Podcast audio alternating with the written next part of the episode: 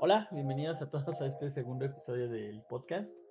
Ah, mi nombre es Cristian González, estoy aquí yo con Humberto y Luis nuevamente. Vamos esta vez a hablar acerca de computadoras. Es una pregunta muy frecuente donde muchas personas pues quieren comprar una computadora, no saben por dónde empezar. Hay muchísimos tipos de, de equipos. Existe Windows, Mac, este, tipos de memoria y procesadores y cosas así. Y para un estudiante, un profesional o ya un desarrollador, no se sabe cuáles son este, las, las necesidades de cada uno. En este caso nos vamos a pasar a Humberto. Humberto, este, ¿qué nos cuentas de ti? ¿Qué, qué onda? Pues aquí de nuevo en el podcast, esperemos que este sea de utilidad y que el anterior les haya sido igual. Y pues creo que este va a estar bueno porque también a mí me ha pasado mucho que me preguntan sobre qué computadora les conviene comprar cuando la quieren para temas de negocios, ¿no? Que al final es a lo que nos vamos a enfocar. Y bueno, depende del negocio, puede haber muchas variaciones que ya comentabas, pero creo que eso sin duda podemos ayudar a clarificar un poco de en qué deberían fijarse. Y bueno, los presupuestos varían mucho, pero al menos teniendo una base se puede decidir de mejor manera. Bien, Luis, ¿tú cómo ves el tema? Sí, hola, ¿qué tal Cristian y Humberto y también a toda la audiencia que nos está escuchando? Pues muchísimas gracias nuevamente aquí por la invitación.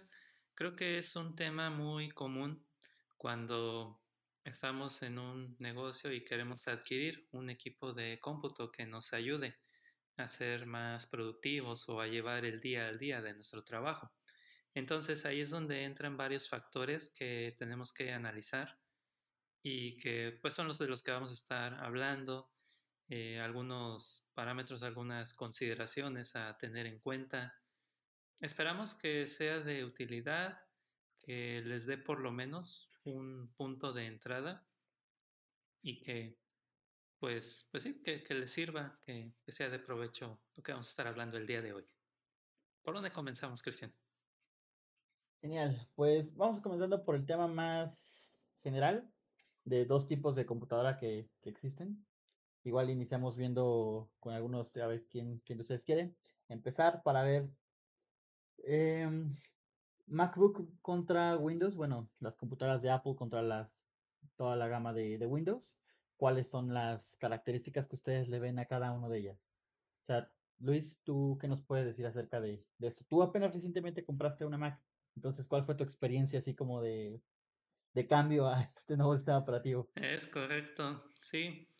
Eh, bueno, yo la verdad todo el tiempo había ocupado una computadora Windows y sí se siente mucho la diferencia con respecto a rendimiento, con respecto a productividad. Por supuesto, hay varios factores ahí que, que influyen, como el disco duro o como la memoria, pero bueno, eso lo, comentaremos un poquito más adelante.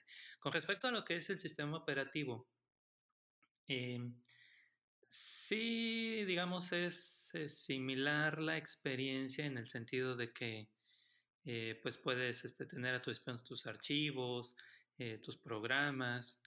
Tal vez tarda un poco uno en acostumbrarse al teclado, eh, aunque bueno, me comentaba Humberto que se puede configurar para tener la misma experiencia de Windows. En mi caso yo decidí dejarlo, que vamos a aprender también esta parte de la Mac. Eh, pero sí hay, eh, digamos, ventajas y, y, desventajas. Yo, por ejemplo, una desventaja que vi en la Mac es que hay menos puertos USB, por ejemplo, disponibles. E, en Windows, pues ahí se tenía por lo menos tres o cuatro. Eh, pero bueno, si nos vamos a la parte de la, de la experiencia, sí me siento más rápido o sí me siento que desarrollo más, eh, de una forma más veloz en, en el equipo de Mac. Eh, todavía no, no, he tenido así algún problema de que se me ponga lenta eh, o que eh, sí sufra alguna situación que me impida eh, avanzar. Entonces, en el caso de Windows, igual la, experiencia cuando tenía un equipo nuevo, pues buena, ideal, pero ya después de un año, año y medio que se va llenando de cosas, de programas, eh, o una de dos, o formateo, o eh, pues me adapto a como, como está así. Entonces, ahorita, bueno, tengo la experiencia con la Mac unos tres meses, pues hasta el momento no he tenido ningún inconveniente así grave a consideración. Es bueno. Y Humberto, tú has ya tenido ya bastante tiempo, más tiempo que, que usando Mac. ¿Cuál ha sido tu experiencia con, con esto? ¿Cuáles diferencias has visto tú que sean entre Windows y, y Mac OS? Sí, digo, a mí me tocó empezar con la Mac y bueno, ahí coincidimos creo los tres por temas más de a lo que nos dedicamos a programar y bueno, hay ciertos softwares que teníamos que ocupar, por eso fue el cambio más que por otra razón. Y yo creo que parte de la toma de decisión de si uno quiere Windows o Mac va de la mano de con lo que queremos ocupar. Ya no se nota tanto, ya como que la mayoría de las cosas funcionan en, en los dos lados, en Windows y en Mac pero puede ser el caso de que alguna herramienta que necesitemos para nuestro negocio solo exista para Windows o un poquito menos probable que solo exista para la Mac, pero puede pasar, ¿no? Eso sin duda, aunque ya está creciendo mucho. Yo lo que hice es justo lo que dice Luis. Cuando yo me cambié a la Mac para facilitarme todo, las cosas que eran como muy diferentes, vi que se podía configurar para ser parecida a la experiencia cosas como el clic derecho, ¿no? Que no se maneja de forma, este, desde, desde que instalas es otra la configuración y no tiene clic derecho, es como si hubiera un solo clic. Y eso, ese tipo de cosillas yo las fui cambiando, ¿no? Para que me detectara que si presionaba del lado derecho aquí en el teclado lo tomara como un clic derecho, algunos atajos y cosas que vienen desde Windows. Creo que el tema que comenta Luis sí se nota mucho. Yo tengo con esta Mac tres años y no se ha alentado para nada. Contra Windows, que sí pasaba mucho, ¿no? Que han mejorado, pero se sigue notando que conforme pasa el tiempo se va volviendo lenta y no queda de otra más que formatear, como comentaba Luis, que los que no conozcan el concepto básicamente es reinstalar todo. Entonces hay que sacar un respaldo de nuestros documentos y reinstalar todo el sistema, todos los programas es un proceso que lleva ahí algo de tiempo dependiendo de la capacidad que tengamos de internet y bueno, probablemente lo tenga que hacer alguien técnico, ¿no? Aunque no es un proceso tan difícil, cualquier error pues puede costar después repararlo. Entonces creo que esa es parte de, primero, tomar en cuenta si los programas que vamos a ocupar también existen en el otro extremo, sea Windows o Mac. Sin duda, las Mac son más costosas, eso habrá que tomarlo en cuenta. Y creo que una característica importante de las Mac es que los últimos modelos que han salido desde hace ya cuatro o cinco años, o a lo mejor hasta un poco más, ya no se pueden mejorar. Entonces ya uno compra la, la Mac con ciertas características, de las cuales hablaremos más adelante, y ya no hay nada que hacer, ya se queda así toda la vida útil de la computadora. En cambio, las computadoras Windows de cualquiera de las muchas marcas que existen, normalmente sí permiten que después de unos años o meses, cuando veamos que requerimos más capacidad, podamos expandirle, ¿no? La velocidad de, de la memoria, la velocidad del almacenamiento y todo esto que vamos a ir viendo adelante. Entonces, eso también yo lo consideraría porque en temas de precios sí hay una diferencia muy fuerte si comparamos una Mac contra una computadora Windows del mismo, de las mismas capacidades. Aunque sin duda creo yo, la Mac en estabilidad va a ganar, ¿no? Y yo tengo una Mac de 2012, ahorita estamos en 2020 y funciona perfectamente. No he tenido que hacerle formateos por lentitud ni nada. Y para el uso normal que yo ocupo de, de programador me ha funcionado perfecto. Ok.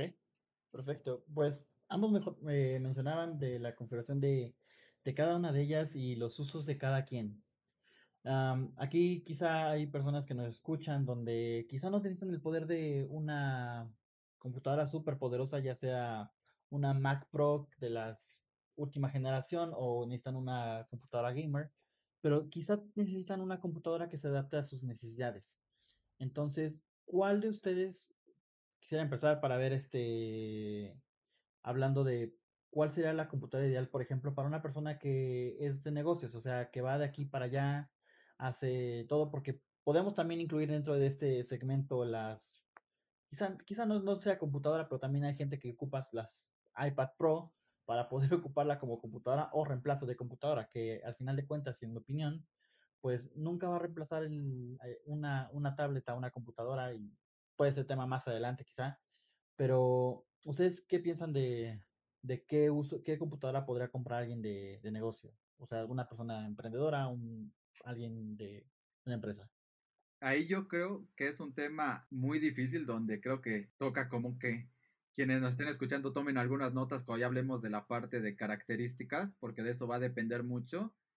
Yo siento que lo primero que habría que ver antes de entrar a esas características es lo que comentabas de si hay que ir de un lado para otro o si hay que quedarse en, en la oficina y demás, porque también no están, muchas veces nos olvidamos que están las computadoras de escritorio y están las computadoras, las laptops y estas que son como más móviles. Y después yo el otro paso que vería sería si vamos a ocupar una laptop, si la vamos a ocupar con mucho cuidado o si requerimos algo con como que es de más de uso rudo, ¿no? Que sin duda hay algunas computadoras que, que a lo mejor no son tan bonitas estéticamente, pero están pensadas más para el uso rudo.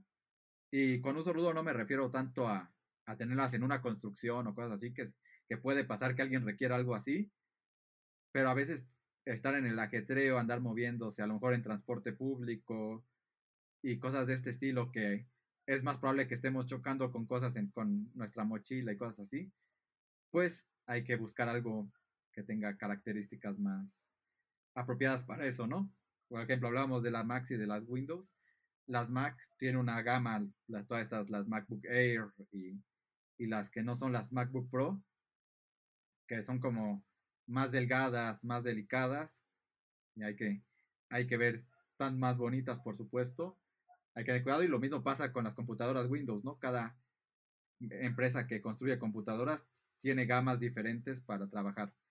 Y las computadoras de escritorio, pues también hay que tomarlas en cuenta, ¿no? Que a lo mejor esas no se van a mover y no requieren ver el tema del uso rudo, pero viene el tema que comentaba Luis, ¿no? A lo mejor va a haber más puertos, va a tener más capacidades y cosas de este estilo.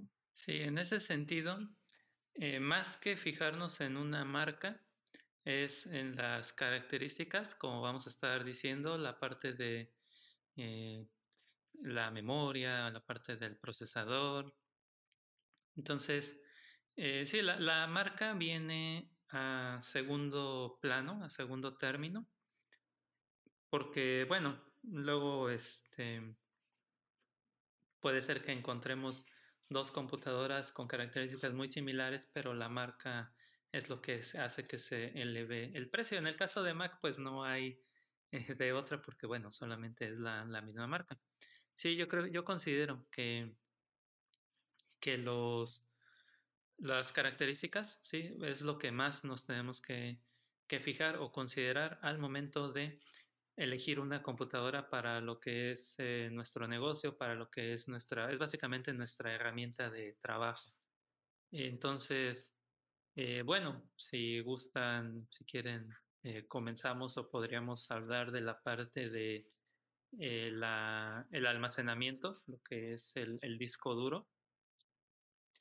Eh, es uno de los factores que hay que tener en cuenta si vas a generar eh, muchos archivos o si estos van a ser muy eh, pesados en lo que es tamaño. Típicamente lo que es eh, eh, audio, lo que es video, pues por supuesto son, son muy pesados. Entonces, bueno, si en, dentro de tu negocio vas a generar ese tipo de archivos, pues deberías optar por una computadora, por un equipo que tenga más, eh, más capacidad de, de cómputo. Eh, también por ahí hay dos tipos. Está lo que es eh, los discos eh, duros normales y también los discos duros de estado sólido.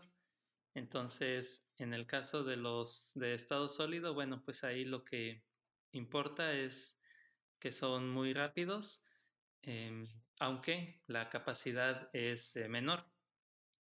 Entonces, eh, bueno, pues también sería una cosa a, considerar. Si las aplicaciones que vamos a estar por ahí utilizando mm, requieren mm, que, requieren mucha capacidad de procesamiento, los discos de estado sólido son los que nos van a ayudar por ahí. No sé, por ahí, ¿qué opinas? Sí, sí, sí. O sea, algo muy importante es de que a mí me ha tocado, digo, yo, yo llevo ocupando computadoras desde que era niño, he visto muchísimas cosas dentro de, de computadoras, pero siempre me queda también el, algunas cosas donde pues me han preguntado así como de, oye, pero es que este disco y este disco y este demás, no entiendo qué es estado sólido, no entiendo de qué es esto. Eh, ¿Cuáles son las diferencias? He visto también computadoras que traen dos tipos de discos duros, he visto computadoras que únicamente traen uno y es de un tipo, o sea, esa característica como tal, pues, ¿para qué le serviría a una persona no desarrolladora, no, no avanzada, pero una, una persona promedio que va a ocupar su computadora únicamente para ocuparla quizá únicamente con Excel, PowerPoint, uh, el navegador, no va a ocupar características extra. Sí, yo creo que pasa eso que dices, ¿no? Justamente hay mucha confusión con el tema de, del almacenamiento, que bueno, ya lo comentaba Luis, sin duda para lo que sirve es para almacenar nuestros documentos y todo lo que vayamos a ir ocupando, los programas. Pero está todo este tema de que cambia mucho el costo dependiendo de si es uno u otro. Mm, si es un estado sólido que comentaba Luis, tenemos la ventaja de que al final es mucho más rápido. También es menos delicado, eso sin duda. La diferencia para los que no conozcan de esto es que el disco duro tradicional o, el que normalmente se le conoce como disco duro es que funciona de forma mecánica, de forma interna. Eso a lo mejor no nos afecta tanto conocerlo a detalle, pero es un disco mecánico. Entonces, si estamos moviendo la computadora y cosas así, puede verse dañado o un golpe, una caída. Y el de estado sólido funciona de forma electrónica. Y lo que va a pasar es que es menos delicado, funciona mucho más rápido, pero el tiempo de vida es variado, ¿no? Es por ahí puede ser. Pues ya no son tan limitados actualmente, pero bueno, tiene un límite como más definido. Entonces esto pues los hace que los discos de estado sólido sean mucho más caros. Mm, almacenar lo mismo es mucho más caro en un estado sólido que en el otro tipo de disco duro. Y hay que conocer esta diferencia por eso, ¿no? Si queremos velocidad, sin duda nos conviene más el estado sólido. Si queremos más capacidad de almacenamiento, nos conviene el disco duro y bueno, creo que ahí sin duda ustedes también podrán complementar con, con algo sobre este tema, Cristiano Luis. Claro, pues no sé, Luis, ¿tú, eh, ¿tú qué ventaja le verías a uno que tenga ambos? O sea, he visto computadoras que disco estado sólido y otras que tienen igual también uno, uno normal, el, mecánico. Sí, exacto, justo eso es lo que iba a comentar, que otra alternativa es que se puedan combinar ambos eh, elementos. En ese sentido, la parte del estado sólido, como la principal ventaja es la velocidad, ahí es donde podríamos almacenar lo que son nuestros programas, lo que, lo que principalmente trabajamos. Y la parte de los documentos lo podemos dejar en el disco de estado, en el disco normal, el disco duro normal, el, duro. Entonces, eh, esa es, una buena combinación. Eh, por supuesto, hay que revisar si nuestro equipo eh, lo permite mm, por cuestiones de compatibilidad. También, bueno, eh, a, lo mejor este es un tema que vamos a estar hablando más, más adelante, pero cuando abrimos nuestra computadora hay que cuidar la cuestión de la garantía, si está cubierto o no, que por lo general no, o si no, llevarlo con un centro autorizado para que nos hagan esa, e, ese, digamos, incremento en lo que es eh, un nuevo disco. Pero sí, esa es una ventaja, digamos, que se tiene eh, con respecto a, las, a los equipos con Windows que se pueden extender en este sentido. Eh, también, bueno, este, se pueden conectar discos duros externos, lo que es este por un USB. Pero bueno, en, en mi caso, Mm, yo prefiero lo que es rendimiento en cuanto a las aplicaciones que, que utilizo. Ya la parte del almacenamiento, mm, pues ya lo pongo en, en otro tipo de, de, dispositivos externos, como decía, un disco duro eh, externo, lo que son este, documentos, lo que son algunos archivos pesados sobre todo, que ya no requiero tanto. Algunos documentos los puedo subir a la nube o los puedo tener ahí guardados en una carpeta eh, compartida en, OneDrive o en Google Drive. Y, y, bueno, ya este, ahí los accederé más, más adelante. Pero sí, sí es cuestión de que te hagas la pregunta. Mm, voy a estar utilizando archivos muy pesados, entonces el disco duro normal es mi elección. Mm, prefiero más lo que es rendimiento, lo que es optimización, quiero que mis programas sean rápidos, que bueno, la mayoría de, la gente lo, prefiere, entonces el disco de estado sólido sería tu, tu opción a elegir, pero también, como mencionamos, también puedes eh, conjuntar las dos soluciones eh, si tu presupuesto también lo, lo, permite, por supuesto. Ahí lo que yo, yo agregaría, que justo comentó Luis, es que eso sería para el caso de Windows, que bueno, a lo mejor lo estábamos obviando un poco.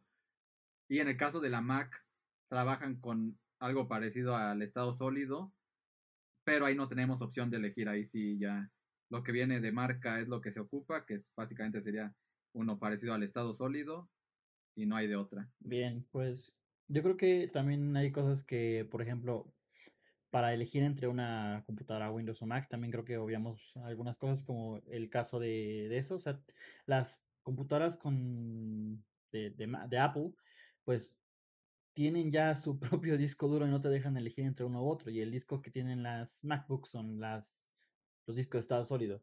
Otra de las cosas también importantes en considerar es la parte de los procesadores, que hay miles de procesadores, te puedes confundir. Yo me confundo, yo la verdad únicamente personalmente he ocupado Intel toda mi, mi vida, he ocupado una vez nada más AMD, pero no vi como un problema tal porque pues lo ocupaba para propósitos educativos, ¿no? Entonces para mí pues no era tanto el ocupar programas pesados. Pero ustedes qué pueden decir, creo que ustedes tienen un poco más de experiencia cambiando entre uno y otro, entonces ¿cuál es su experiencia con AMD Intel? ¿Cuáles las diferencias? ¿Cuáles ven que son los requisitos? Sí. En ese sentido, bueno, también tengo un poco más de experiencia con lo que son los procesadores Intel. Bueno, de entrada, sí, tenemos dos grandes eh, fabricantes que son Intel y AMD. Es muy probable que la computadora que estás eh, buscando o la que te interesa tenga alguno de estos dos procesadores. Bueno, mi recomendación o mi sugerencia en el caso de las Intel es la línea eh, Core eh, Core i5, Core i7 o inclusive Core i3, que es, digamos, la gama baja. Eh, por supuesto, el procesador es uno de los factores más relevantes que yo considero al momento de eh, seleccionar un, equipo de cómputo. Entonces, mmm, Core i7 vendría siendo la gama alta, Core i5 la, gama baja.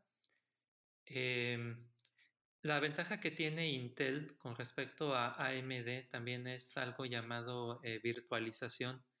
En el caso de los desarrolladores, eso es muy útil si necesitas levantar algún tipo de aplicación llamada emulador o simulador. Por ejemplo, nosotros que nos encargamos de desarrollar aplicaciones móviles, queremos probar cómo se ejecuta nuestra aplicación en un en un teléfono Android, entonces necesitamos levantar un simulador o un emulador de un teléfono Android para, para verlo ahí. En el caso de AMD, eso no es posible, por, por ejemplo. Eh, ahí, este, pues sí, no, no, no se permite esa, esa, opción. AMD tiene una línea de procesadores llamadas Ryzen, que vendría siendo la, la competencia de lo que es este Core. Eh, entonces, eh, bueno, pues sería también ahí considerar cuál de los dos procesadores son los que los que optaríamos. Yo, yo AMD, bueno, tuve una buena experiencia, digamos, al, inicio. Eh, cuando tuve mis, mis primeras computadoras, también e, eran muy, muy rápido. Honestamente ya no, no recuerdo eh, cuál era exactamente el, procesador. Em, pero un problema que tuve ya, digamos, a la larga, ya después de unos dos años, fue que mmm, hubo un problema con la tarjeta gráfica y aparentemente era relacionado con igual con el procesador. Entonces a partir de ahí pues ya fue que opté por irme por la línea de, de Intel. Mm, y bueno, este, también creo que hay Core i9 ya hoy en día. Este, eh, bueno, ahí sí no, no tengo experiencia, no sé si alguno de ustedes pueda comentar algo al, respecto. Por supuesto que también, dependiendo cuál seleccionemos, pues también el precio es un, es un factor, ¿no? No sé ahí. ¿Cuál sería la opción que tú dirías, oye, no sé, ¿cómo te, tú en qué te basarías entre escoger un Intel i3, i5, un Ryzen? ¿Cuál sería tú el que digas, este es el perfecto para mí? Sí, bueno, más que nada, los procesadores, la, estos uh, Core i3, Core i5, Core i7, yo, yo lo veo que es la capacidad que tienen para que puedas estar trabajando con varias aplicaciones al mismo tiempo. Eh, porque a fin de cuentas el procesador se va a encargar de ir eh, como que distribuyendo la, carga de trabajo, eh, que tú puedas tener de forma simultánea tus aplicaciones que se ejecuten de una manera ágil. Eh, por supuesto, también entran otros, otros factores. Mm, en mi caso, para igual desarrollo de aplicaciones, o si ustedes van a, por ejemplo, utilizar aplicaciones como Photoshop para lo que es edición de, imágenes o edición de video, yo considero que por lo menos un Core i7 sería lo, ideal. Core i5 tal vez, pero necesitaría subirle a, otros factores como la memoria, pero yo, creo que un Core i7.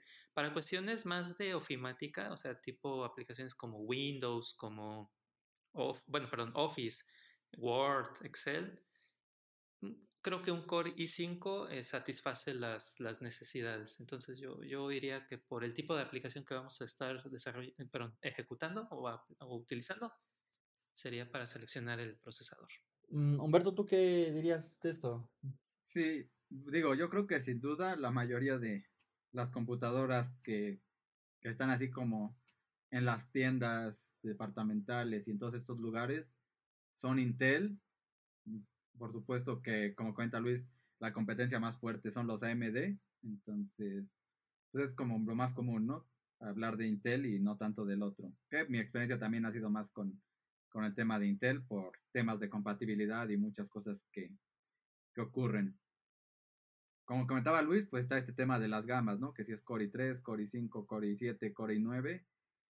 Obviamente, entre más alto el número es mejor, y ya comentaba Luis que para temas como muy gráficos, temas de estar trabajando con videos, que ahorita se da mucho, ¿no? Todo el mundo está haciendo Facebook Lives, poniendo cosas en YouTube y todos estos temas de, de edición. Sin duda hay que buscar a lo mejor un Core i7, que es el que va a facilitar que todo se haga de forma más rápida.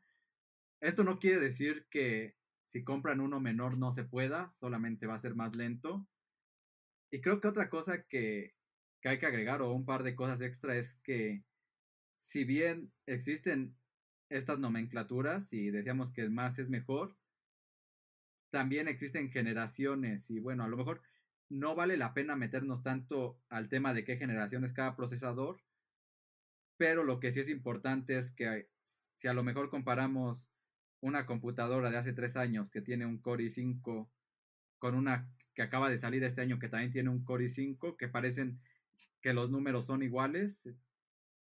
Probablemente la de este año sea mucho más rápida, porque bueno, también va evolucionando, aunque la nomenclatura se va manteniendo.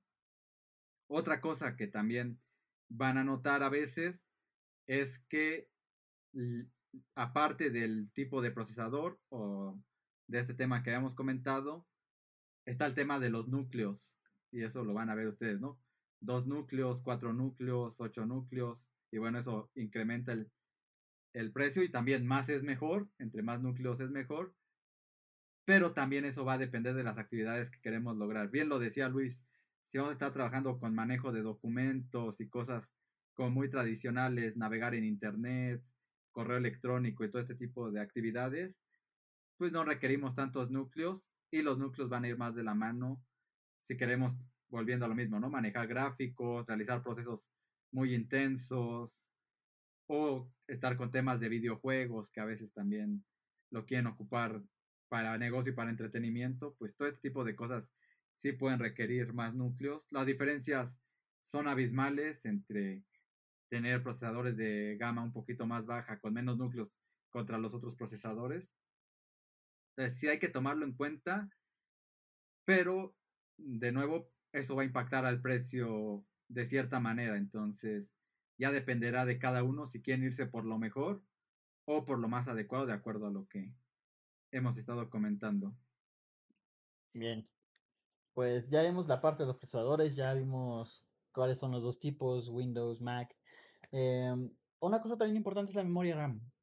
Eh, muchos no saben qué siquiera es RAM, muchos no le toman la importancia, qué tanto va.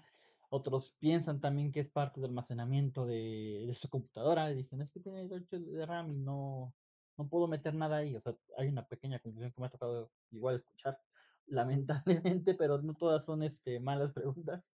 Entonces, ¿qué nos pueden decir de la memoria RAM de esto? Ok, de la memoria RAM, creo que antes de, de empezar a hablar ya de capacidades y demás, pues para qué sirve, ¿no?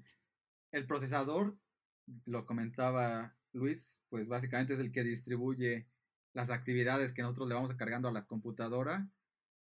Y el procesador es muy rápido, pero es muy limitado. O sea, la capacidad de procesamiento que puede tener es muy baja.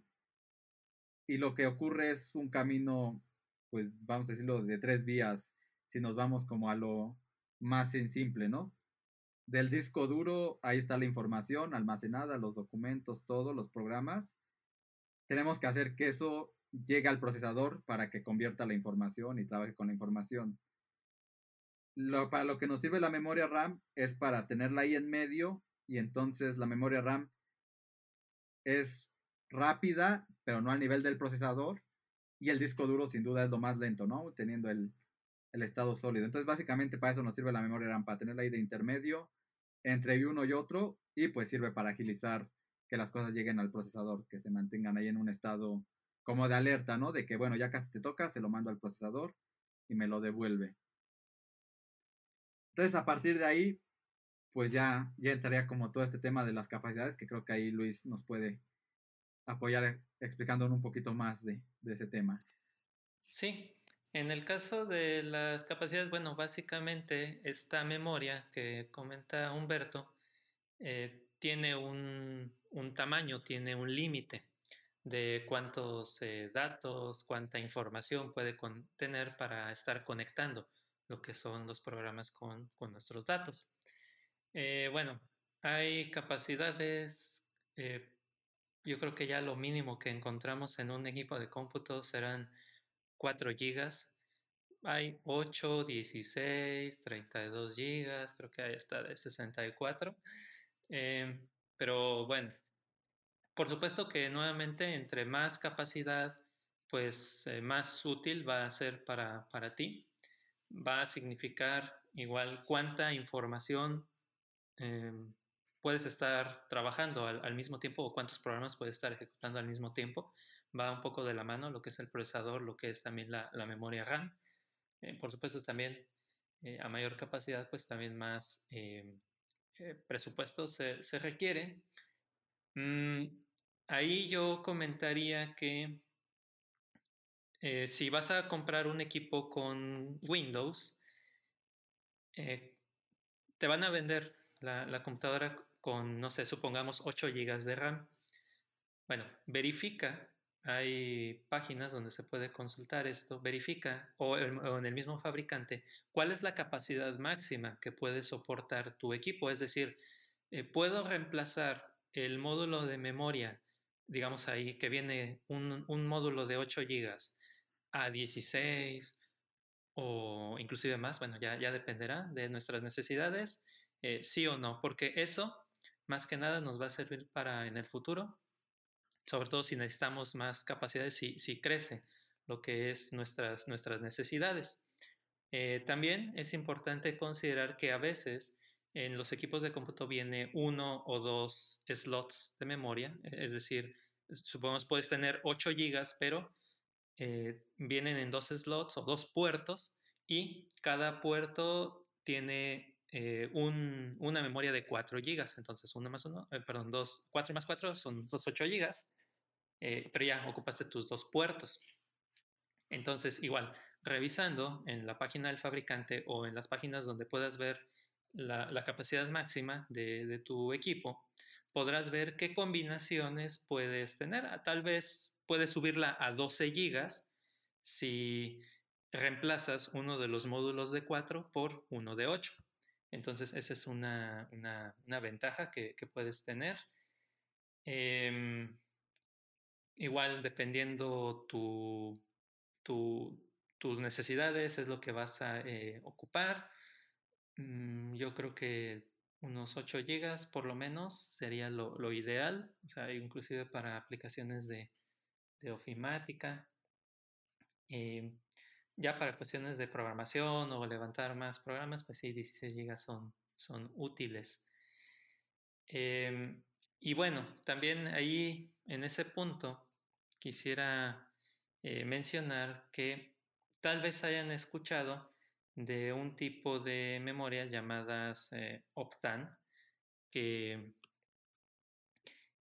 te, te, dicen, no, pues esta computadora tiene 20 gigas de RAM. Y bueno, lo cual sí sorprende, que tal vez el precio es muy económico, muy, muy accesible y te dicen que son los, los 20 gigas.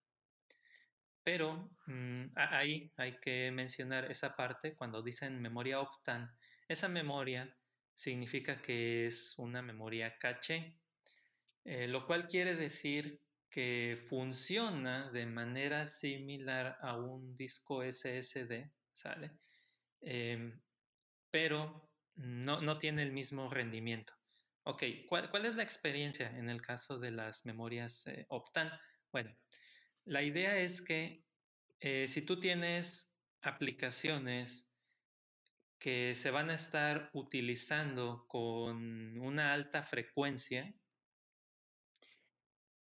se van a almacenar, se va a almacenar su estado en esta memoria caché. La primera vez que ejecutes un programa va a tardar mucho tiempo porque va a estar, digamos, eh, trayendo toda esa información, todos esos datos, los va a almacenar en la memoria caché. Y la segunda, tercera, enésima vez que vuelvas a acceder a esta aplicación, va a ser más rápido, más ágil eh, poder eh, utilizar nuevamente esta aplicación. Ese es, digamos, el principal beneficio que tienen estas memorias. Y bueno, ¿por, ¿por, qué son 20 gigas? Bueno, eh, porque son 4 gigas del módulo de memoria RAM, que es, digamos, lo vas a tener, y la memoria Optan, te proporciona 16 GB. Actualmente hay 16 GB y 32 GB en lo que es capacidad. O sea, sumado a lo que es la memoria RAM es lo que te da, digamos, la capacidad total.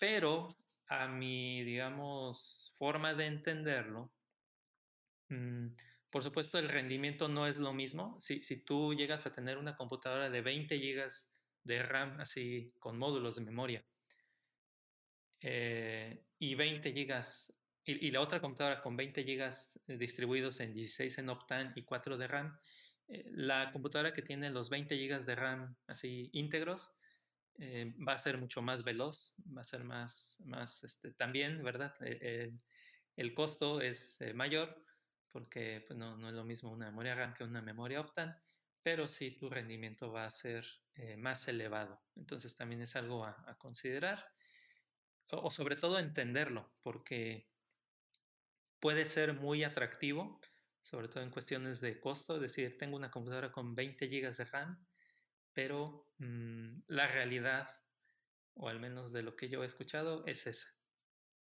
Y no sé si ustedes pueden complementar algo también de esto. Órale, yo la verdad no tenía idea de, de esa parte. O sea, creo que yo únicamente me he ido fiando por un tipo de computadora y desde ahí no, no, no sabía cómo esa parte de, de los Octane, entonces es muy interesante eso. Wow. Va, pues, Humberto, Sí, a mí también me sorprendió la primera vez que lo escuché esto del Optan, porque el precio de la computadora era, como bien menciona Luis, muy económico contra la capacidad que aparentemente te vendían de memoria RAM.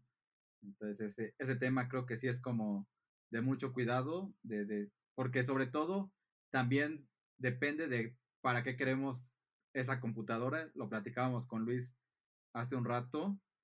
Esto de, del Optan, como almacena la información ahí eh, de forma todavía más intermedia que la memoria RAM, nos sirve cuando vamos a ocupar programas que a lo mejor tardan mucho en cargar, pero son como muy estáticos.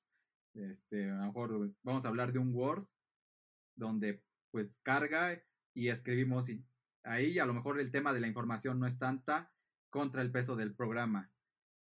Pero si lo queremos para algo que es como mucho más dinámico, donde el peso de la lentitud está en la información, no nos va a servir tanto, ¿no? Imagínense que van a trabajar con Excel en este caso, pero tienen cientos de miles de registros en sus tablas y demás, puede ser que ahí no sea tan óptimo el Optam porque la información pues va variando demasiado como para que valga la pena que se esté almacenando ahí de forma intermedia. Lo mismo si vamos a trabajar con videos o cosas donde el peso está tal cual en la información y no tanto en el programa, hay que analizar a lo mejor de forma más técnica en qué aspecto va a ser, pero sí se va a notar mucho la diferencia contra la memoria RAM que comentaba Luis.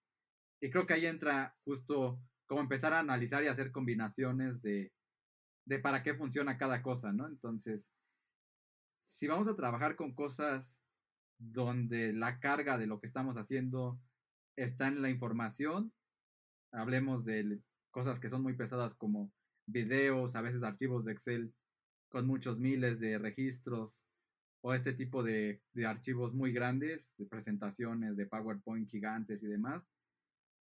Ahí el que nos va a dar mayor beneficio es el disco duro de estado sólido, porque el que va a proveer la información es el que la está almacenando. Si vamos a trabajar con muchas operaciones matemáticas o cosas de ese estilo, a lo mejor la memoria RAM nos va a convertir, ¿no? El procesar toda la hoja de, de cálculo o al final ya cuando acabamos de editar un video que se tiene que procesar, también la memoria RAM va a apoyar muchísimo. Y entonces este tipo de cosas también hay que considerarlas un poquito, a lo mejor ustedes que nos están escuchando no son tan técnicos probablemente, pero como que tener una idea de cuándo nos conviene más, porque me ha pasado mucho con, cuando quieren actualizar eh, las capacidades de la computadora, que dicen, bueno, ¿qué me conviene más si tengo 8 GB de RAM y tengo un disco duro tradicional? ¿Le pongo más memoria RAM o le pongo un estado sólido? Y ahí es donde empieza a ver como estas dudas, ¿no? De, de qué nos conviene más. Entonces, hay que, hay que tratar de tener en cuenta para qué sirve cada cosa y a partir de ahí decidimos. Y no sé si a alguno de ustedes se les ocurre algo más que agregar sobre este tema o si ya nos brincamos a algún otro. Pues yo de mi lado no, creo. Creo que ha quedado muy claro la parte de las memoria, procesadores, discos duros, que es Windows contra Mac. Um, pues ya creo que vamos viendo poco a poco qué es nuestra computadora, en qué se compone y qué es lo que tenemos que considerar para cada una de ellas. Entonces, quizá podemos ver, una vez que la compramos, una vez que ya la tenemos este, en nuestra casa, a mí me ha tocado un caso particular donde me han tenido que cambiar mi computadora más de nueve veces por problemas míos. Y eso gracias a una oferta que tiene Apple del Apple Care. Me han cambiado la computadora, han cambiado partes de la computadora, han reparado computadoras. Uh, ¿Ustedes qué piensan de este tema? O sea, ¿qué, ¿cuáles han sido su experiencia? Igual y después cuento la mía. que, que pueden comentar sobre esta también para considerar también dentro de la compra de una computadora. Sí, bueno, en este caso ya estamos hablando de lo que es la garantía. Eh, yo considero que extender la garantía de nuestros equipos de cómputo es una buena idea porque, bueno, de entrada no sabemos qué va a pasar, si va a ocurrir por ahí algún accidente o algún desperfecto tecnológico. por parte de, eh, sí, alguna pieza o algo relativo al fabricante, pero bueno, ahí en este caso con la garantía nosotros estamos protegidos. Consideremos que adquirir un equipo de cómputo siempre es una inversión eh, bastante fuerte, entonces protegerla, extenderla de alguna forma, pues sí nos eh, ayuda para eh, no tener o no lamentar después de que pues solamente tenemos la garantía por un año y justo un mes después ya tuvimos problemas y ya no podemos hacer nada más que comprar otro equipo o empezar a buscar refacciones y, todo ello. Entonces, eh, bueno, sí, e, eso hay que checarlo eh, siempre que adquiramos nuestro equipo. Creo que todos por lo menos te ofrecen un, un año. Si la computadora que te venden tiene tres meses o inclusive seis meses, lo más seguro es que sea un equipo reconstruido, que eso tal vez podamos también eh, mencionarlo un poco más, más adelante. Eh, pero bueno, los equipos nuevos de fábrica por lo menos te deberían de ofrecer un, un año y, y, también hay que revisar qué es lo que protege o qué es lo que te cubre. Eh, si algún desperfecto electrónico, alguna falla eléctrica, eh, si, bueno, me acuerdo de un amigo que un día se le cayó el café, este, y bueno, la garantía sí lo tenía. E, eso, bueno, ahí la, la marca, creo que cada marca, cada fabricante, este, tiene sus propias políticas, entonces, bueno, había mencionado hace unos instantes que el fabricante no era tan relevante, bueno, en este caso, tal vez ah, para la garantía, pues ahí sí si aplicaría revisar qué nos ofrece cada uno de ellos. Em, personalmente yo no he tenido que recurrir a ella em, ya cuando digamos adquiero un nuevo equipo porque ya el otro está lento, obsoleto, bueno, ya pasaron varios años, ya la garantía ya expiró. Este, pero bueno, no, no he tenido alguna situación por ahí extraña. Adelante, no sé ustedes. Sí, yo también creo, igual que, que Luis, que al final la parte más fuerte que pone el fabricante es este tema de la atención al cliente y las garantías. Normalmente, y mucha de la gente se casa con una de las marcas justo por esto, o, deja una marca por esto, ¿no? O sea, compré tal marca, me fue muy mal y pues ya no la vuelvo a comprar. O siempre he comprado tal marca porque pues me va muy bien, aunque los equipos no sean bonitos y cosas de ese estilo.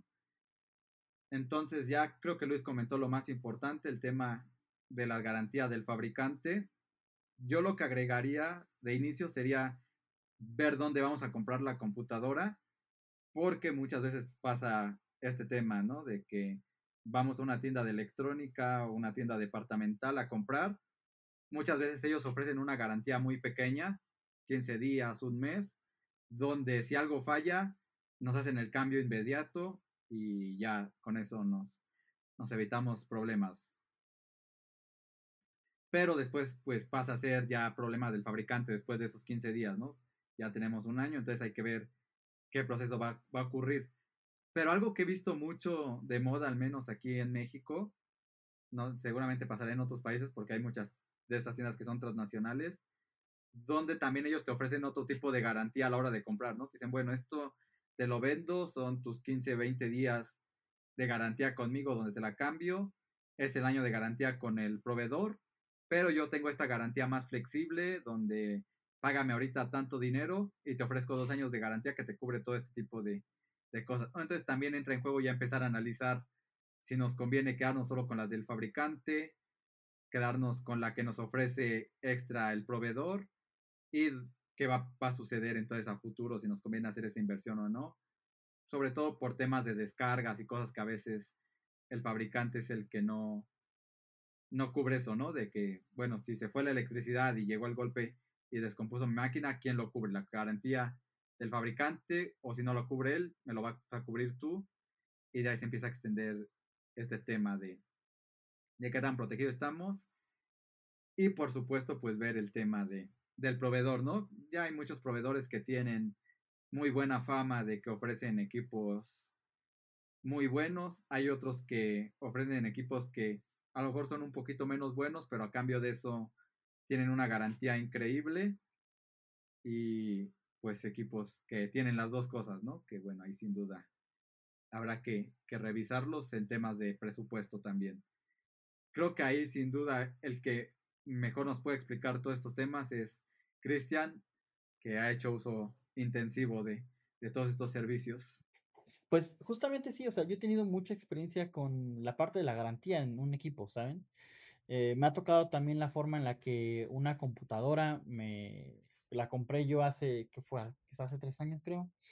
Sí, creo que hace tres años. Y dentro de ese, todo el año de vida de la computadora, tuve que ir a la tienda a que me consiguieran este, arreglar la computadora.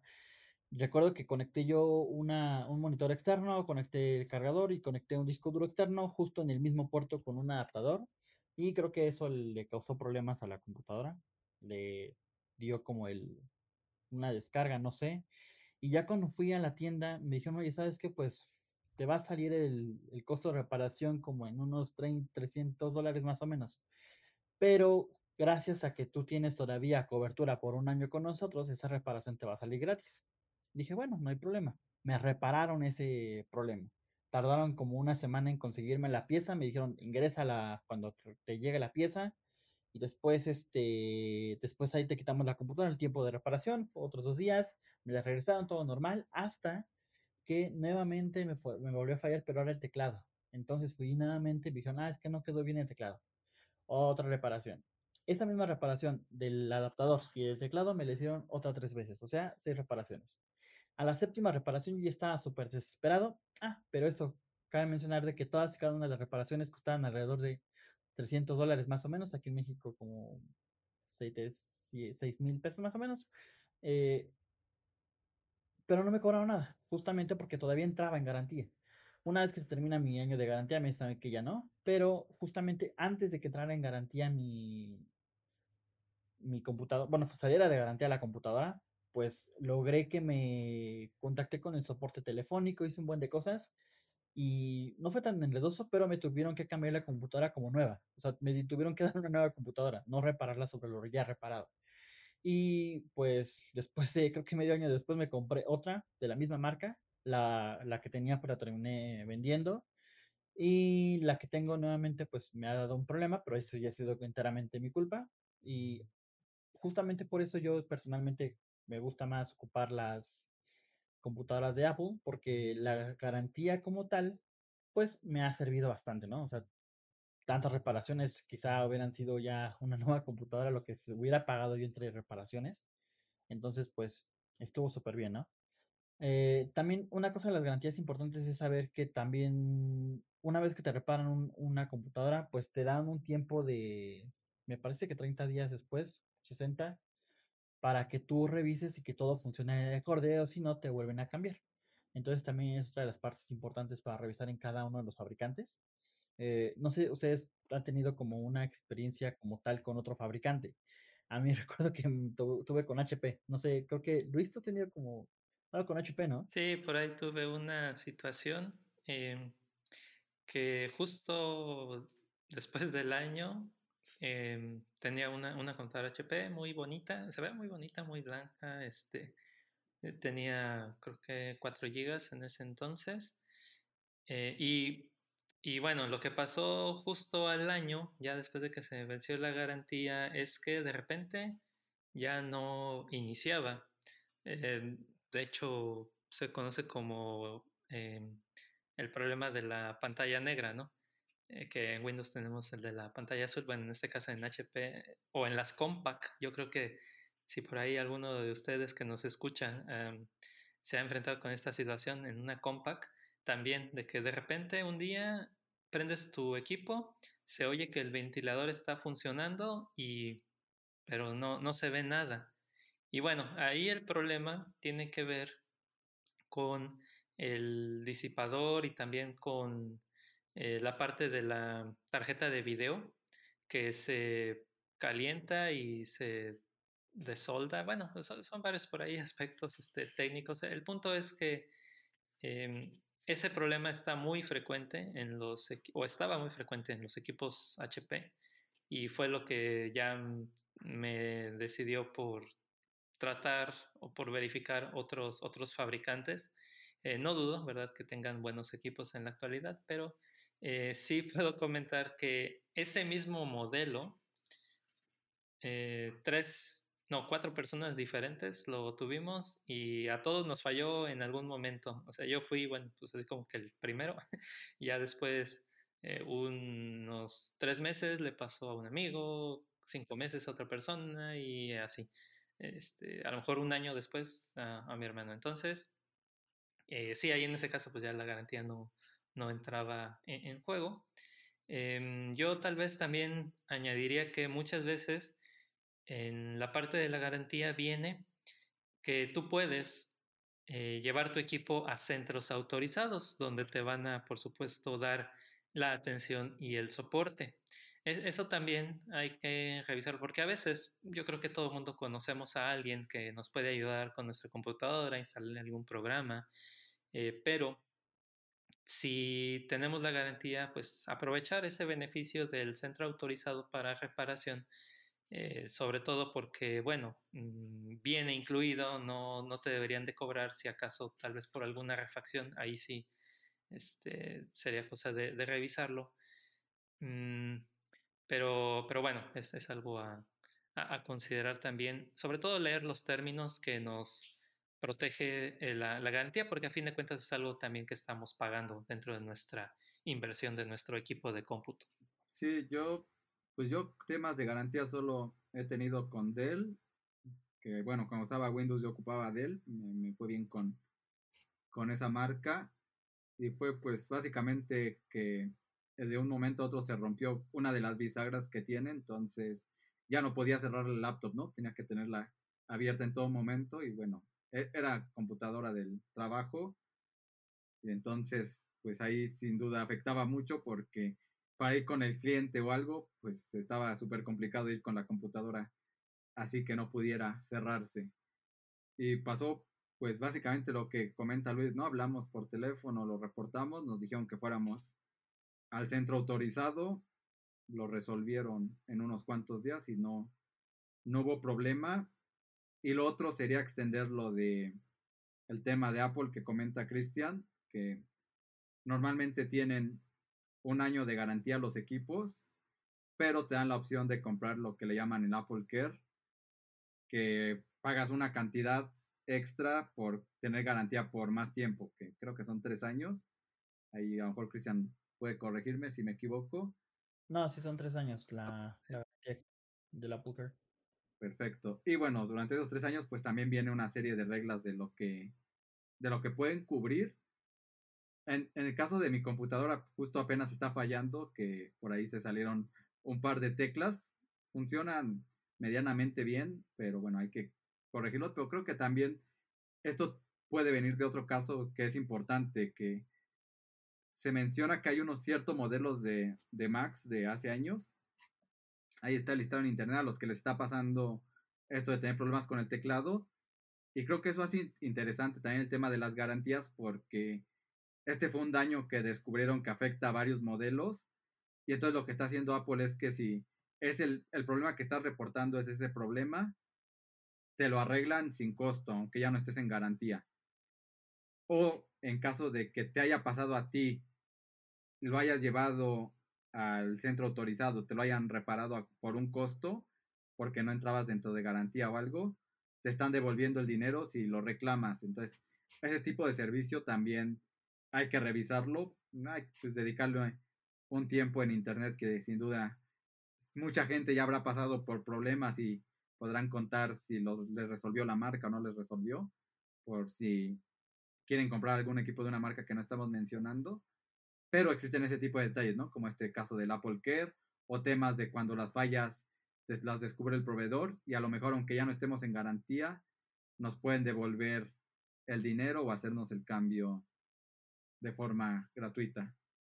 Creo que parte es una de las cosas de, de garantía algo muy importante para todos justamente con mi caso, pues obviamente la garantía me salvó de comprar una nueva computadora o que me cobraran un excesivo costo, ¿no? Entonces, eso es muy importante.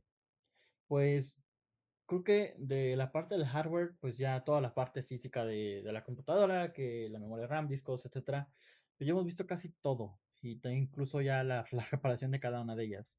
No sé si creo que haga falta la parte de el uso del software de cada uno de ellos. O sea, la última parte en la que ustedes se puedan eh, elegir en cada uno de ellos. Aquí los tres de nosotros hemos y hemos ocupado los dos tipos de sistemas operativos, nos agrada bastante, pero cada uno de nosotros pues obviamente escogió la parte de macOS en nuestro caso. Por, bueno, particularmente yo por el uso de desarrollo de aplicaciones que ocupan pues rendimiento, emuladores, etcétera. Entonces a mí no me funciona como también como otras computadoras, sino tengo que para otras cosas así, ¿no? Entonces, no sé ustedes por el caso de una marca, etcétera, que ¿Qué creen que sea también algo importante? Bueno, también el software, que es importante para ustedes. Pues yo creo que sin duda algo como lo que mencionaba al inicio, de que tenemos que analizar de acuerdo a nuestra actividad qué software vamos a necesitar y si ese software está disponible en otros lados.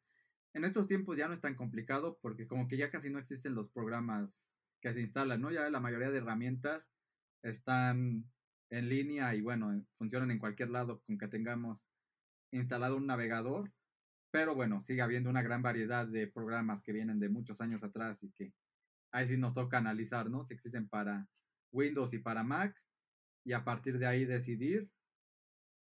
Por ejemplo, Mac, pues obviamente mucha gente lo ubica porque programas de diseño y cosas así están muy bien en, en este lado. En mi caso, la Mac me tocó por unos temas ahí de de licencias, ¿no? Que como hacemos aplicaciones para el iPhone, no se pueden hacer en, en Windows, entonces un tema legal, el que nos obliga a ocupar la Mac. Eso también es importante ver cosas así, ¿no? Porque hay cosas, por ejemplo, yo en este caso de la Mac, que Luis hace rato estaba hablando de virtualización, se puede tener Windows instalado en la Mac mientras uno pague su licencia y eso es legal, pero el caso inverso no es legal, ¿no? No se puede instalar el sistema de la Mac en una computadora que no sea un equipo creado por ellos. Entonces, ese tipo de detallitos toca revisarlos. La mayoría de las veces no es difícil, como este caso que le estoy diciendo. Entonces, básicamente es decir, ah, bueno, estoy ocupando este programa de contabilidad. ¿Existe en Mac o no existe en Mac? Y bueno, si no existe en Mac, pues a lo mejor ya podemos descargar, descartarla o ver qué opciones hay. Y cosas de ese, de ese nivel. Y para el tema de la marca, ya dejado de lado si es Windows o es Mac, pues yo recomendaría eso que comentaba, ¿no? De buscar opiniones en internet o entre otras personas para ver qué tal los han tratado con ciertas marcas y de ahí sacar el tema de la decisión, ya que normalmente lo que he notado es que por temas de promociones y cosas así, muchas veces nos encontramos dos computadoras muy similares en características de, de hardware y todo esto que habíamos comentado, ¿no? Disco duro, memoria, procesador, y el precio es muy variado, ¿no? Dices a veces 100, 200 dólares, a veces hasta más. Y, ahí es cuando viene la parte complicada, decidir si, si nos toca o no trabajar con, con cierta marca o, o dejarla de lado. Sí, bueno, yo añadiría que una alternativa, si vemos por ahí que nuestro programa, supongamos que decidimos optar por una Mac, pero Mm, vemos que necesitamos un programa que solamente se ejecuta en Windows. Bueno, existen algunos softwares, por, por ejemplo, llamado eh, Parallels, que te permiten instalar eh, Windows dentro de tu Mac a través de algo que he mencionado antes, que es la virtualización. Es decir, que hay alternativas. Por supuesto, eh, la, máquina, perdón, el, Windows que instales en tu Mac, eh, pues debe de tener su propia licencia. Pero sería, digamos, como una alternativa que también podrías considerar si necesitas eh, mm, tener los dos, eh, digamos, sistemas operativos en, ejecución.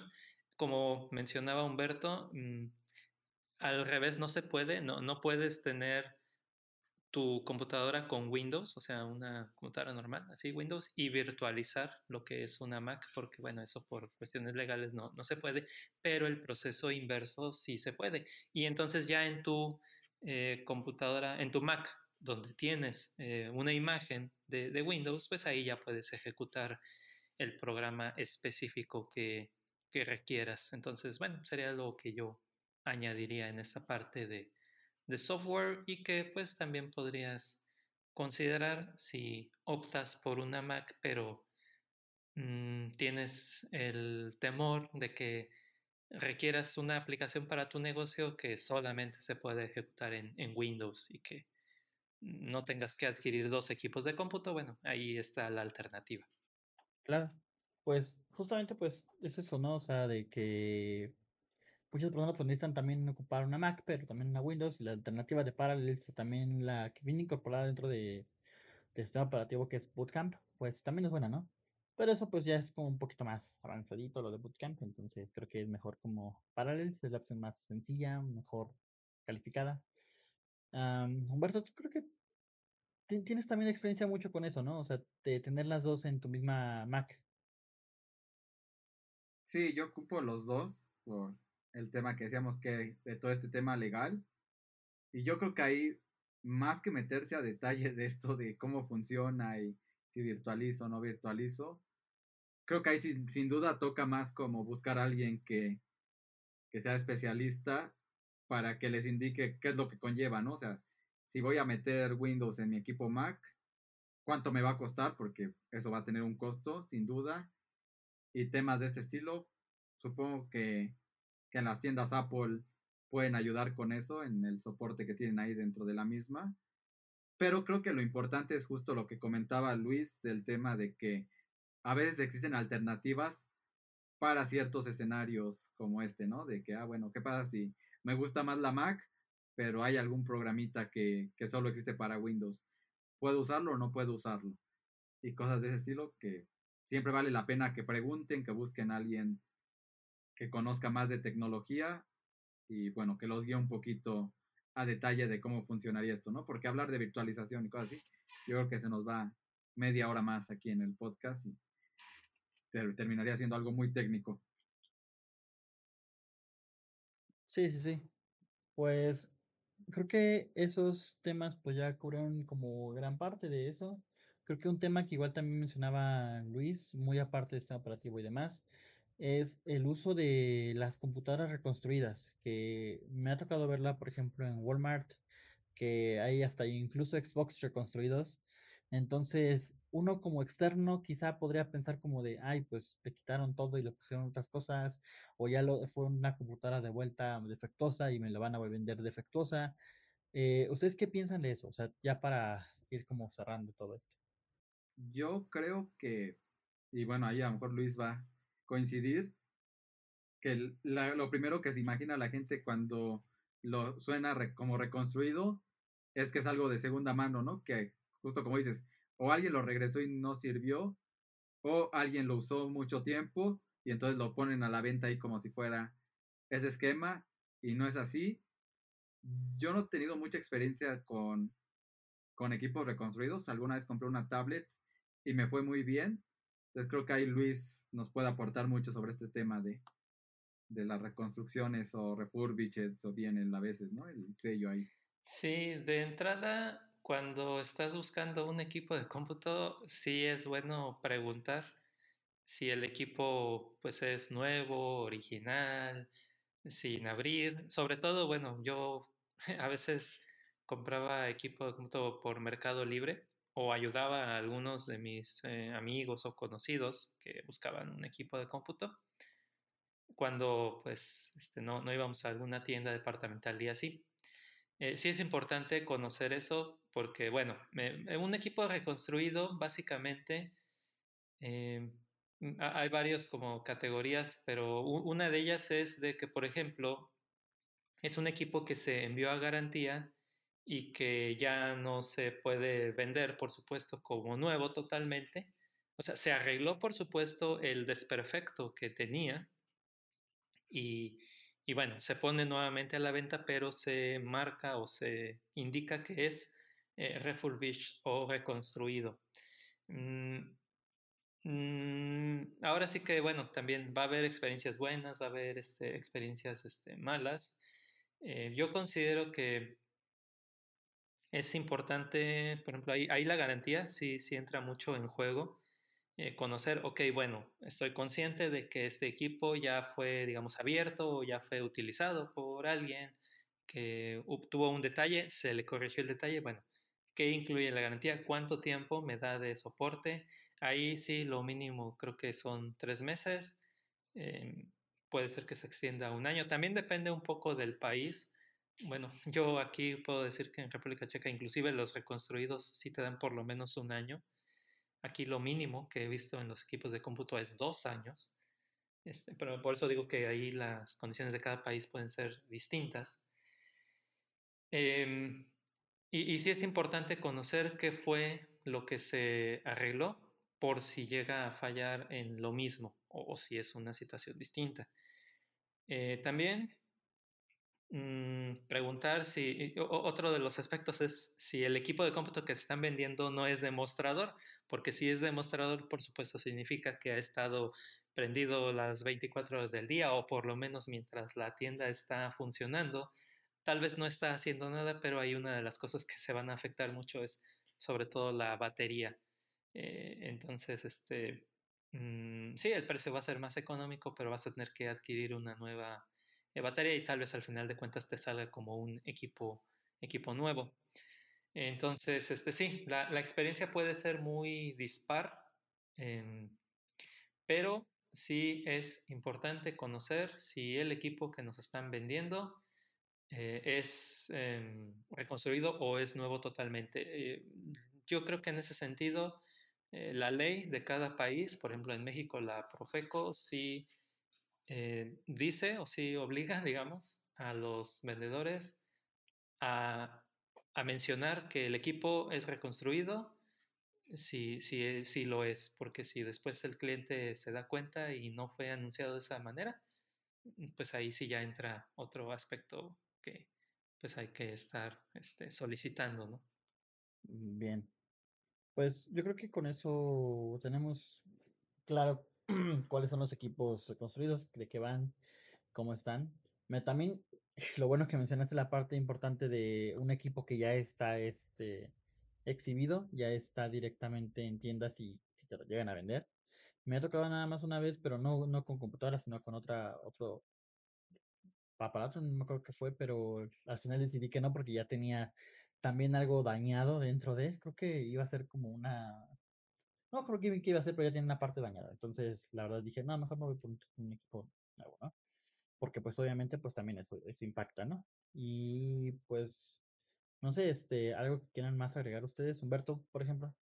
Sí, yo creo que de esta parte de los equipos reconstruidos, algo que es muy importante mencionar es que al menos la mayoría de las veces que yo lo he visto, el tema de que sea reconstruido es directamente el proveedor de o el, el fabricante de, del equipo, ¿no? ¿no? O sea, no es como que la tienda que lo vende lo reconstruyó o, algo así, que bueno, puede pasar a lo mejor en lugares que no son tiendas departamentales o de electrónica bien establecidas, pero cuando nosotros nos estamos refiriendo a reconstruidos ahorita, nos referimos a esos equipos que el proveedor fue el que lo hizo.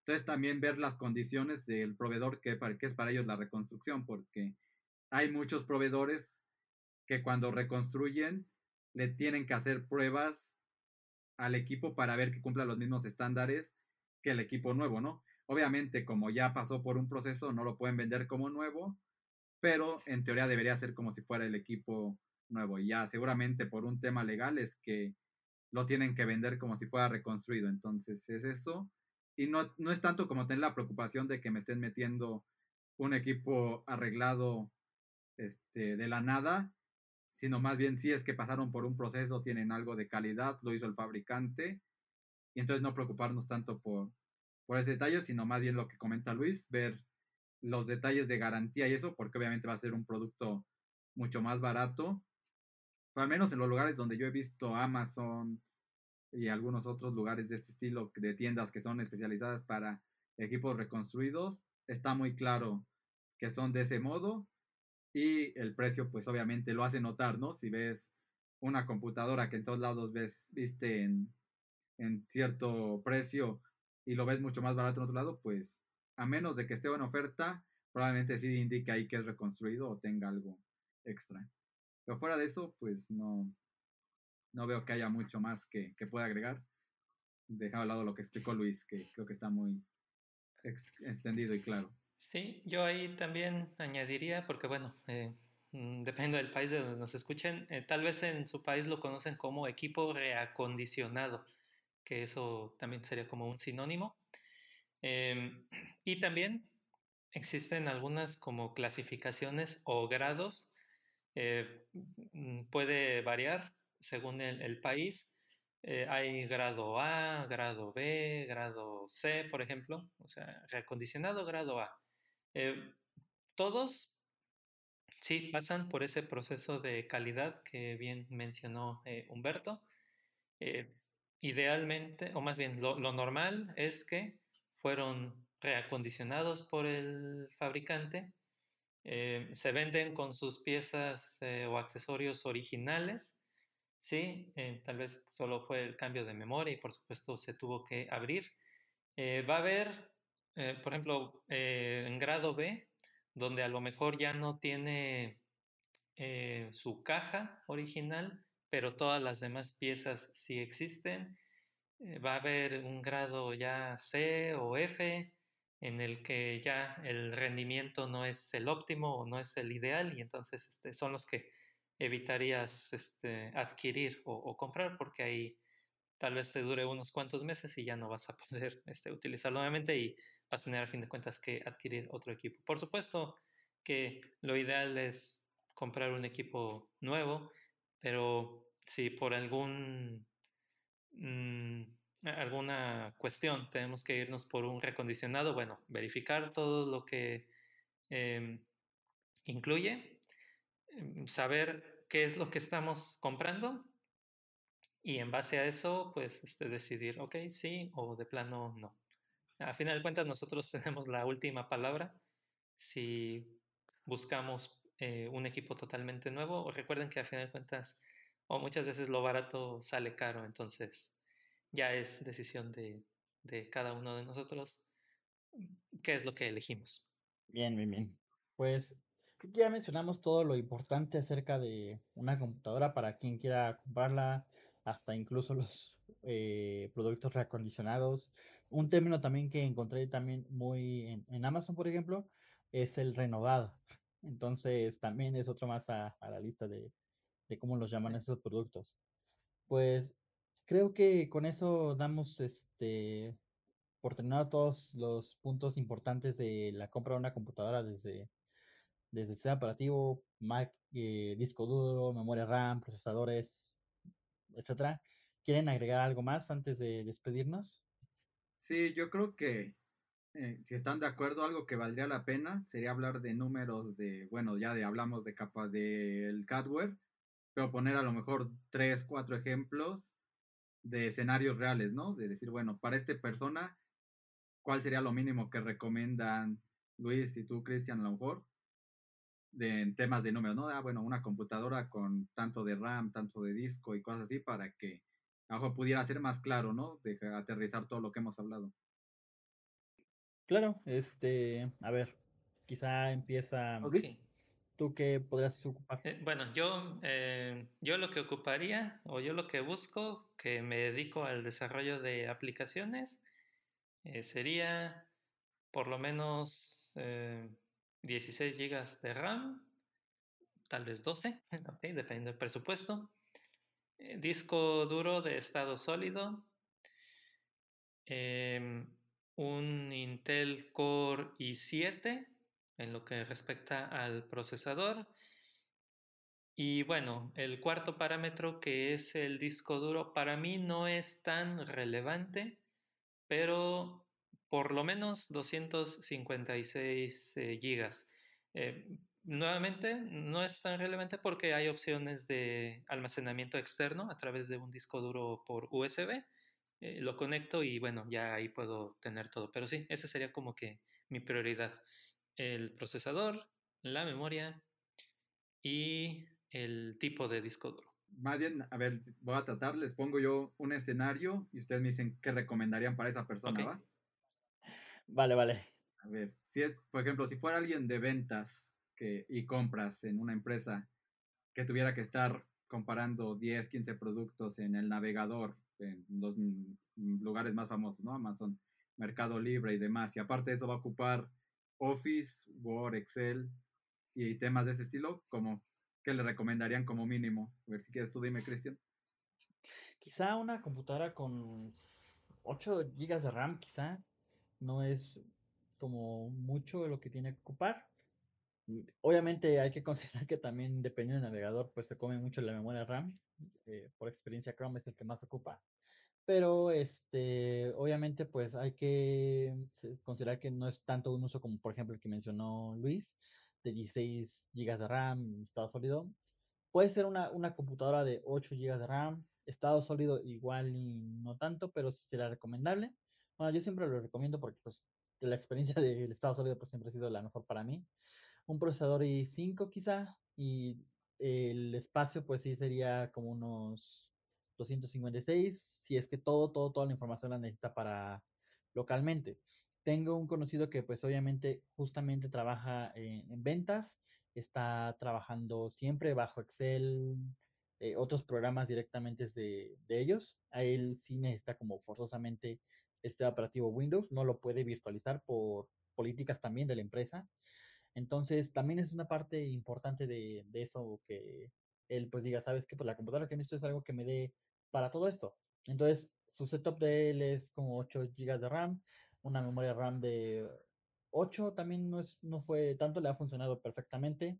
Y pues que tenga también como estado sólido, también le funcionado bastante para la, rapidez y agilidad de, de, todo lo que necesita realizar, ¿no? Porque también ocupa también operaciones dentro de todo eso y software de, de ventas que, que, se tiene, pues obviamente, pues, este, algunos cargan y descargan muchos datos, entonces también la parte del disco duro, pues un disco duro que esté lo suficientemente amplio para obtener todos esos sin tener que estar consultando este, en internet. Y también para esta persona, pues tendría que ser una computadora laptop, no de escritorio, para estarla moviendo este, hacia distintos puntos con, con clientes y proveedores, ¿no? Ok. Y bueno, ahora una para Luis, una a ver, un escenario diferente. Yo que saben y, que estoy mucho en el tema de esto, ¿no? De los cursos en línea y demás. ¿Qué le recomendarías tú, Luis, a alguien que necesita comprar una computadora, que no es una persona que vaya a hacer producciones muy avanzadas, pero sí va a grabar su pantalla, sus presentaciones con la cámara y toda esta parte? A lo mejor le va a hacer algunas ediciones pequeñas, pues volvemos a lo mismo, no es un experto en diseño, pero entonces va a tener que estar grabando esto, va a dar sesiones en vivo con Zoom, Skype, este tipo de herramientas, las tiene que grabar para después publicarlas y va a manejar algunos, a lo mejor un blog, una página de internet para subir sus, sus videos. ¿Qué le recomendarías, Luis? Sí, ahí en ese sentido, yo creo que la memoria RAM sí ayuda y sobre todo el procesador para eh, cuestiones por lo menos eh, ligeras, ¿no? De lo que es eh, edición. Y por supuesto, si va a estar descargando videos, pues el espacio, el, almacenamiento también ahí es relevante. Bueno, entonces, a ver, vamos por pasos. primero, con lo que es memoria, mm, yo creo que ahí sí hablaríamos de por lo menos unos 12 gigabytes, sobre todo al momento de estar procesando. Lo que es eh, los, los, archivos de, de, video, yo, yo creo que, bueno, es, es más eh, requerimiento que, que, los 8 GB que mencionamos en el caso anterior, entonces yo, yo sí le subiría a por lo menos 12 o ya 16.